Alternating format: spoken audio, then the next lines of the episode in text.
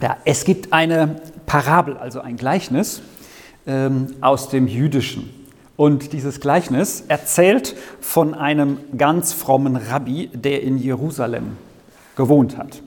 Und dieser Rabbi, der ist jeden Sabbat, äh, eigentlich jeden Tag in den Tempel gegangen und hat dort gebetet, hat seine Zeit mit Gott verbracht. So, er hat Gott dort besucht. Das war ja für die Juden auch der Tempel das Zentrum ihres, ihrer Gottesanbetung. Und ähm, eines Tages betet dann dieser Rabbi im Tempel und sagt Gott, also jetzt möchte ich dich mal was um dich bitten. Ich besuche dich hier täglich. Ich will, dass du jetzt auch mal zu mir nach Hause kommst. Ja?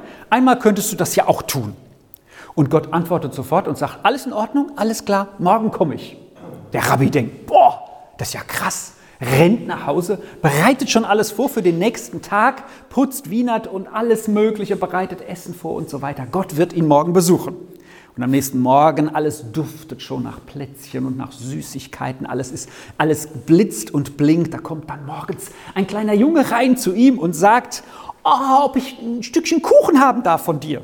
Und der Rabbi sagt, ach, passt jetzt schlecht. Gott kommt mich heute besuchen. Ja, äh, morgen vielleicht, morgen vielleicht. Aber jetzt verschwinde mal, weil das passt jetzt nicht. Der Rabbi wartet weiter den Tag und Gott lässt sich offenbar viel Zeit. Ja, es wird Nachmittag, nichts passiert.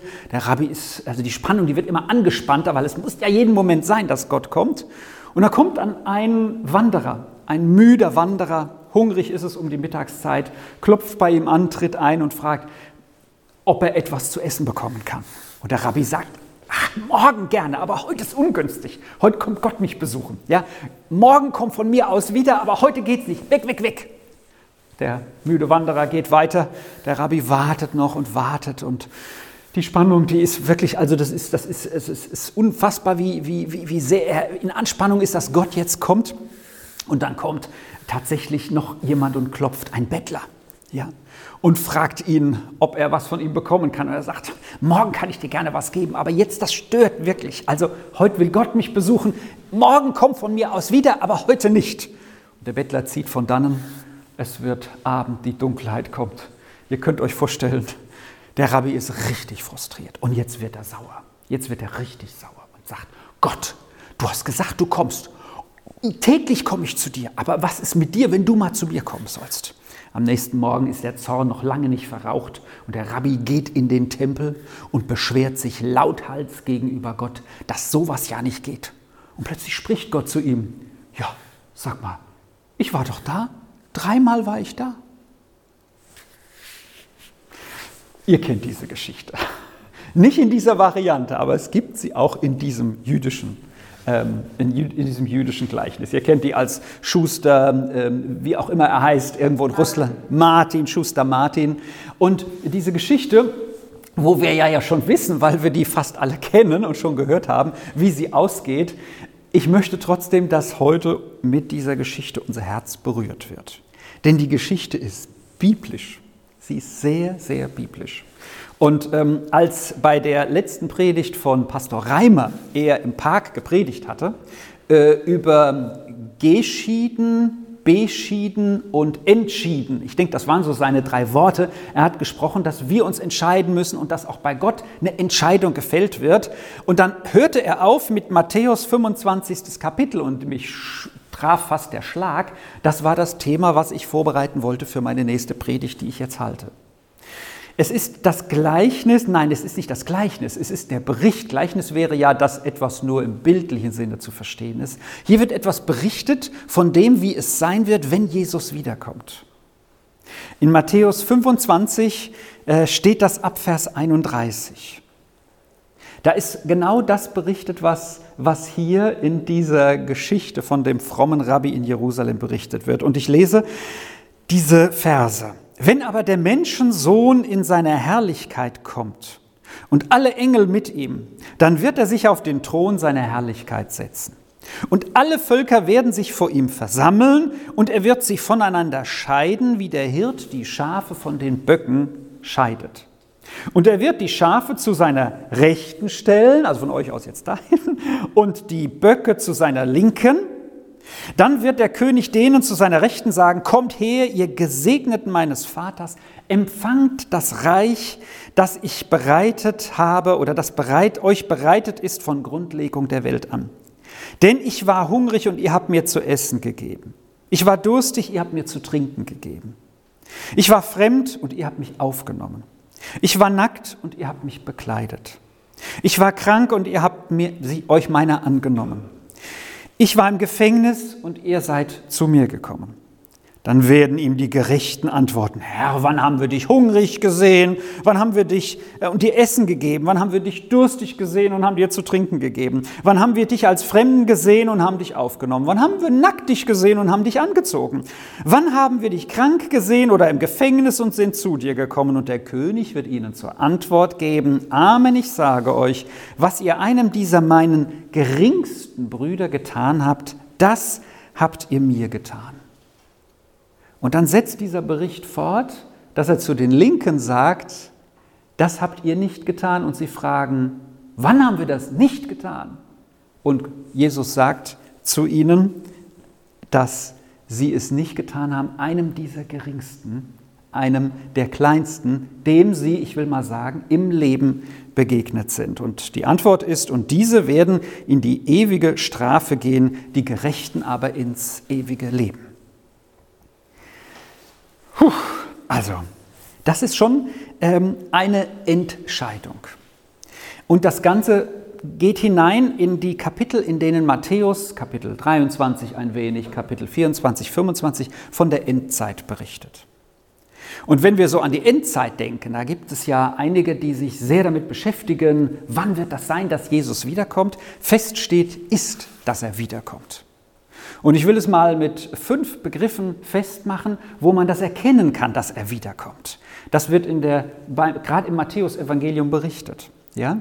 Das ist, äh, so merke ich mir das äh, äh, häufig mit einzelnen Buchstaben, das ist K, K, V, E, J. K, das erste steht für Katastrophen. Es wird eine zunehmende Anzahl von Katastrophen geben. Das zweite K sind Kriege. Es wird eine zunehmende Anzahl von Kriegen geben. Also nicht nur, dass Naturkatastrophen passieren, die Menschen schaden, sondern der Mensch schadet sich auch noch gegenseitig. Zunehmend. Dann V steht für Verfolgung. Es wird eine zunehmende Verfolgung der Gemeinde geben, weil die Botschaft, die, die Jesus in den Mittelpunkt stellt, mehr und mehr verhasst sein wird, was wiederum auch Folgen innerhalb der Gemeinde hat. Die Liebe wird erkalten, es wird alles schwieriger werden, auch innerhalb der Gemeinde. Das E steht für Evangelisation. Es ist aber nicht so, dass die Gemeinde dann nichts zu tun hätte oder dass nicht auch was passieren würde im Positiven, sondern das heißt, dass das erst passiert, bis alle Völker der Erde das Evangelium von Jesus gehört haben.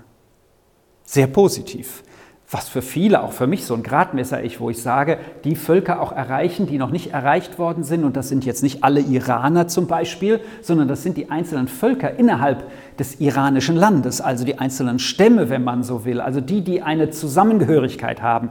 Äh, weiß nicht, ob die Rheinhessen schon dazugehören würden oder die Pfälzer oder die Hessen oder die Badener, ja, aber min, irgendwo ist da eine Bezeichnung von Völker oder Gruppen. Und das letzte ist Jerusalem. J für Jerusalem. Das ist der Punkt, wo wir hinschauen, weil da zentrale Dinge passieren werden, bevor Jesus wiederkommt. Also das lässt sich so schnell sagen. Kriege, Katastrophen, Verfolgung, Evangelisation oder Evangel also, also Evangelisation, dass, der, dass aus jedem Volk jemand zum Glauben kommt und der Blick nach Jerusalem. So, und viele beschäftigen sich dann mit diesem Thema und denken, wann passiert das, wann passiert das? Aber wo Jesus viel mehr Interesse hat, wie geht es denn mir? Wo bin ich denn, wenn das passiert? Und das, was Jesus hier sagt für diese Endzeit, das gilt ja auch schon jetzt. Weil wenn wir uns jetzt nicht darauf vorbereiten, wenn die Zeit schlimmer wird oder schwieriger wird, ja, die äußeren Umstände und auch die inneren innerhalb der Gemeinde außerhalb, dann sind wir nicht vorbereitet auf das, was kommt. Das sagt Jesus auch. Und mir persönlich bringt es nichts, mich besonders mit den äußeren Erscheinungen zu beschäftigen, weil das frustriert oder ängstigt mich eher, weil das wird ohnehin geschehen. Und wenn ich darum weiß, was die Kennzeichen sind, dann werden wir das auch zunehmend wahrnehmen, bin ich von überzeugt. Aber hier kommt jetzt, dass Jesus sagt, so soll es bei euch im Leben aussehen. Ihr Lieben, und manchmal verstecken wir uns ja davor, dass wir uns mit Themen beschäftigen, die ganz nett sind oder vielleicht auch reißerisch oder die andere äh, äh, äußere Situationen betreffen. Aber wie sieht es mit mir selbst aus? Und deswegen fordert uns und mich dieser Text heute heraus, wie verhalte ich mich jetzt und dann, wenn die Endzeit ins Endstadium kommt. Wir sind ja laut Bibel in der Endzeit schon drin. Die fängt ja nicht irgendwann an, sondern es ist die Zeit, seit Jesus gekommen ist, bis er wiederkommt. Und hier wird berichtet, dass wenn das passiert, der Menschensohn, das ist Jesus, in seiner Herrlichkeit kommt und alle Engel mit ihm. Und er wird sich auf den Thron der Herrlichkeit setzen. Wenn da zweimal Herrlichkeit steht, ihr Lieben, dann ist das ähm, eine besondere ähm, Betonung des Herrlichen. Was ist herrlich? Ne? Für die einen ist herrlich ihr super Hobby oder keine Ahnung, was weiß ich, ihr Fußballverein gewinnt oder keine Ahnung. Aber äh, wisst ihr, Herrlichkeit bei Gott, ja, das ist das krasseste und das, das Wunderbarste, was es gibt. Und jetzt kommt Jesus in seiner Herrlichkeit. Er kam ja erst als Mensch. Ne? Ja, man konnte ihn auch bespucken, man hat ihn gekreuzigt letztendlich, obwohl er Gott war und ist. Aber hier heißt es, er, kam in sein, er kommt in seine Herrlichkeit. Also das heißt, hier heißt es dann im nächsten Vers, alle Völker versammeln sich. Also hier wird von, von, von Absoluten berichtet. Jesus in seiner Herrlichkeit erscheint, alle Völker kommen ihn und es wird entschieden. Da gibt es nicht mehr einen Graubereich, gar nicht. Da gibt es eine Entscheidung. Aber das in der Herrlichkeit. Also ich stelle mir vor, so die Völker kommen und sehen Jesus in seiner Herrlichkeit. Und ich habe gelesen zum Thema Herrlichkeit, Gott ist nicht die Herrlichkeit, sondern die Herrlichkeit ist die Ausstrahlung, die Gott hat. Das wäre die genaue Bezeichnung, versteht ihr? Also ich bin der Kai und ich habe auch eine Ausstrahlung, hoffentlich eine gute. Ja? Und du hast auch eine Ausstrahlung. Ne? Ja, danke. auch eine Ausstrahlung. Ne? Und haben wir im Hauskreis am Freitag besprochen, ähm, Hunde merken normalerweise an der Atmosphäre, wie sie, ob sie geliebt sind oder nicht. Das merkt sogar ein Hund. Und da gibt es nicht irgendeinen so Spruch. Ja? Und äh, äh, Menschen haben mehr oder weniger vielleicht auch ein Gespür dafür. Wo sind sie angenommen? Wo sind sie geliebt? Ist, was ist das für ein Mensch? Ne? Ja, ich täusche mich da aber auch manchmal. Ja? So, von dem her, äh, hier ist die Herrlichkeit Gottes. Das strahlt er aus. Das hat er im Tempel ausgestrahlt, als der eingeweiht wurde im Alten Testament und so weiter. Also die Leute sind geflasht, zu gut Deutsch, zu Neudeutsch. Geflasht sind die von dem, was sie sehen. Und von dem Jesus, der da in der Herrlichkeit ihnen erscheint, da werden nun die Völker sich alle versammeln. Da wird nicht irgendwie, ich verstecke mich noch in der letzten Ecke, nein. So, und das ist das, was passiert, in jüdischen oder in palästinischen oder in arabischen Dörfern jeden Abend, wenn sie noch die urwüchsige Struktur haben. Die Schafe, die Böcke werden rausgeführt, tagsüber sind sie auf der Weide, vielleicht werden sie auch nachts betreut, ja, von den Hirten in der Nacht, wie bei der Weihnachtsgeschichte. Ne? Und was war bei der Weihnachtsgeschichte? Auch die Herrlichkeit Gottes plötzlich sichtbar. Das war ein Vorzeichen auf das, wenn Jesus wiederkommt. So, und dann kommen diese Schafe und Böcke in den, ins Dorf zurück und dann werden sie dort geschieden. Das heißt, sie werden getrennt. Die Schafe kommen in den einen Stall für die Nacht und die Böcke in den anderen. Also jeder wusste, okay, das ist jetzt hier für die Dunkelheit ähm, quasi jetzt die, die Aufteilung. Und zur Rechten ist in der Bibel häufig der Platz, wo man sein sollte, und zur Linken ungünstig. Ne? Nicht immer, aber hier wird es so klar dargestellt. Und jetzt hat das Leben von uns ein Ziel. Wisst ihr, wir leben nicht nur auf dieser Erde. Und er sagt jetzt, jetzt wird eine Entscheidung getroffen, die wird einmal getroffen. Oder wir entscheiden uns spätestens, wenn unser letzter Atemzug ist, ist die Entscheidung für uns persönlich getroffen. Ja? Nur sie wird dann einmal verkündet, sag ich mal, in diesem Gericht. Und dann, ähm, und dann äh, gibt es einmal den, den Weg in äh, das ewige Leben oder in die ewige Strafe. Und ähm, für wen ist, wenn wir den Bibeltext jetzt gelesen haben, für wen ist das ewige Leben? Und für wen ist die ewige Strafe bestimmt? Könnt ihr euch noch erinnern, was der Text sagt? Für wen ist das ewige Leben bestimmt? Für wen hat Gott das vorgesehen, bei ihm im Himmel zu sein? Für die Schafe, für die Menschen, also für die, die hier geschieden werden. Eigentlich ist der Himmel für alle vorgesehen, der für euch bereitet ist, steht hier.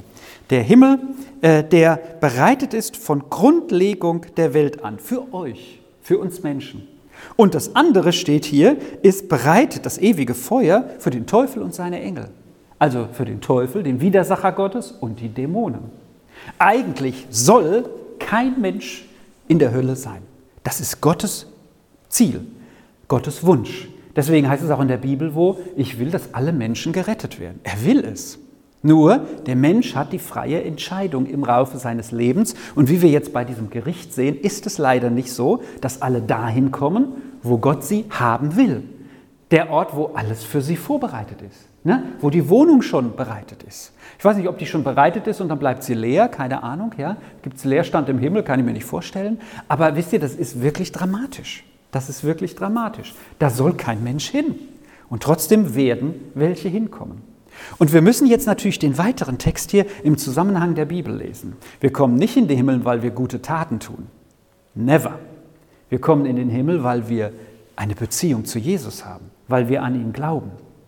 Aber dieser Text hier ergänzt uns diese Basiswahrheit, dass wir durch Glauben gerettet werden, durch unsere Beziehung zu Jesus, ergänzt sie dadurch, dass Gott auch weiß und das wichtig ist und Gott darauf sieht, was wir tun.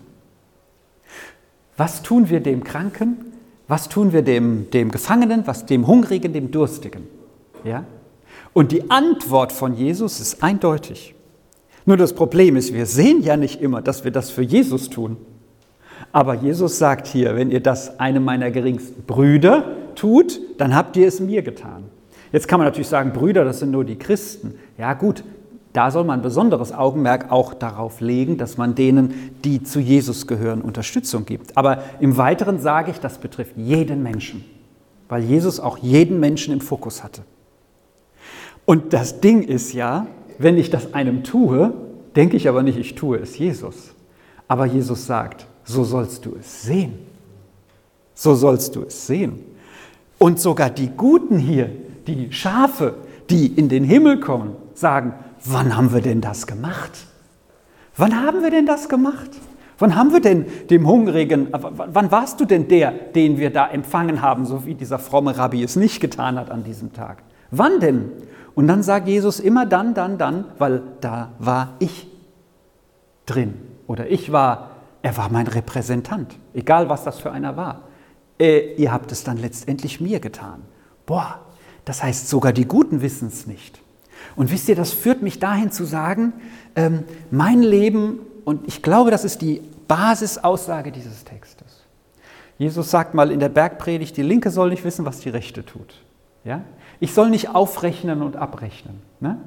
War ich gestern mit äh, Reimer unterwegs, ähm, wir waren auf einer Delegiertenkonferenz unseres Bundes, ja, und danach sind wir italienisch essen gewesen. Und ich sag dann, ähm, äh, äh er hätte sogar einen Döner gegessen, stellt euch vor mit mir.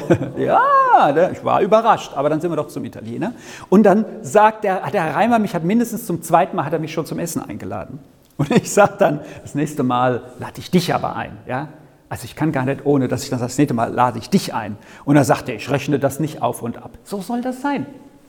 Ja, ich lade da jetzt ein ne? und ich sage, ich, das ist ein Geschenk. Ja? Ähm, ich tue das jetzt, ähm, ohne dass ich erwarte, dass du es tust. Ja? Und hier geht es wirklich an unsere innere Motivation. Nächstes Beispiel. Ich habe am Donnerstagabend jemanden aus der Verwandtschaft ins Krankenhaus gebracht. Das war ein Notfall. Ja, das musste schnell passieren. Da war ich einfach der richtige Mann. Ich wusste, ich kann mich jetzt nicht drücken. Ja. abgeholt, ins Krankenhaus gefahren, zweieinhalb Stunden da mit ihm verbracht und so. Er blieb dann auch dort und so weiter. Ja? So, und ich dachte in dem Moment, ähm, ich könnte auch was anderes tun. Wisst ihr aber, das ist der, der, der, der Schweinehund in mir, der sich sagt, jetzt legt dir Gott etwas vor die Füße, das du tun sollst und ich ähm, tue es auch, Gott sei Dank, aber meine innere Motivation ist nicht so, dass ich das jetzt eigentlich gerne tue, weil ich es letztendlich für Jesus tue, weil ich denke, was könnte ich sonst noch alles tun? Und das ist so, wie Jesus unsere persönliche Einstellung beurteilt. Tut ihr, seid ihr so von mir hinein verändert worden in unserem Leben, dass ihr die Dinge einfach tut, weil Gott sie euch vor die Füße legt? Ja? Nicht jemandem Geld geben, das ihr nicht habt, ja? Und nicht die eigene Familie vernachlässigen, weil ihr euch nur um andere kümmert. Ja? Aber diese, diese Grundmotivation, ich tue das jetzt ohne eigenen Nutzen. Und ich glaube, da sind wir schon weit gekommen. Und ich merke immer wieder, mein inneres Herz ist noch nicht ganz so weit. Ja? Dass ich sage, ich bin so durchdrungen. In der Bergpredigt zu Beginn, in der Jesus ja so quasi die Grundzüge unseres Verhaltens sagt, da sind am Anfang neun Seligpreisungen und drei davon passen super hier dazu. Selig sind die Barmherzigen, denn sie werden Barmherzigkeit erlangen. Selig sind die reinen Herzens sind, die das einfach tun, weil ohne Nachdenken, ohne, ohne Nachdenken schon hoffentlich, ja, aber ohne, ohne Auf- und Abrechnung, ohne Nutzen-Kostenrechnung, ohne unternehmerisches Kalkül, ja, die sagen, selig sind die reinen Herzens sind, sie werden Gott schauen. Sie werden Gott schauen. Sie schauen Gott schon im Nächsten, dem sie helfen. Und selig sind die Friedenstiften, sie werden Söhne und Töchter Gottes genannt werden. Also Jesus will, dass wir innerlich so verändert werden durch die Beziehung zu ihm, dass wir nicht und immer weniger an uns selbst denken, sondern durch unser Leben andere segnen. Klar, wir sollen uns selbst lieben, den Nächsten wie uns selbst. Also wer sich nicht selbst liebt, wer auch nicht selbst eine Auszeit nimmt, ne, Work-Life-Balance oder was auch immer, habe ich jetzt gehört, ne, die Lastwagenfahrer werden ja immer weniger. Das wird eine der beliebtesten Berufsgruppen des nächsten Jahres. Ne, Im Ranking gehen die steil nach oben, weil wenn nächstes Jahr die ersten Regale im Supermarkt leer sind, dann wird man sich nicht mehr über den Lastwagenfahrer vor sich ärgern, sondern man wird sagen, danke, dass der da vor mir fährt und meine, meine Fahrt verlangsamt, weil der bringt mir die Tomaten zum Geschäft. So, ne? Und äh, dann habe ich aber gelesen, die Osteuropäer gehen auch nicht mehr schuften für, für alles, sondern die hätten auch Work-Life-Balance für sich erkannt, um nicht kaputt zu sein mit 50. Versteht ihr? Wir achten auf uns selbst, das ist wichtig. Jesus hat auch auf sich selbst geachtet, hat sich zurückgezogen zum Gebet, hat mal Ruhe gebraucht, weil er auch ganz Mensch war. Aber wofür lebe ich? Lebe ich nur so für mich? Boah, das wäre so arm. Bock wäre das. Hätte ich einen Bock geschossen. Nein, wir sollen uns unsere innere Einstellung so hinlegen, wenn, wenn Gott uns sowas vor die Füße legt, spätestens dann, ja, dann sollen wir bereit sein zu sagen, das tue ich jetzt für Jesus. Mein Leben nicht für mich, sondern dass Jesus einmal mich fragt, ähm, du dahin, ja, Wann habe ich das getan? Schau mal, da, da, da. Hast du das für mich getan, was du für andere getan hast? Was ihr diesem meiner geringsten Brüder getan habt, das habt ihr mir getan. Lasst uns so verändert werden. Und in zwei Wochen darf ich wieder predigen, weil unser Gastprediger um Verschiebung gebeten hat wegen einem persönlichen Termin. Da will ich dann über die beiden Gleichnisse sprechen, die vor diesem sind, was auch zentral ist für die Motivation, die Jesus bei mir finden will und bei dir, bei uns. Wir wollen dieses Lied noch einmal singen. Ich bitte euch als Lobpreisteam nach vorne zu kommen. Mehr.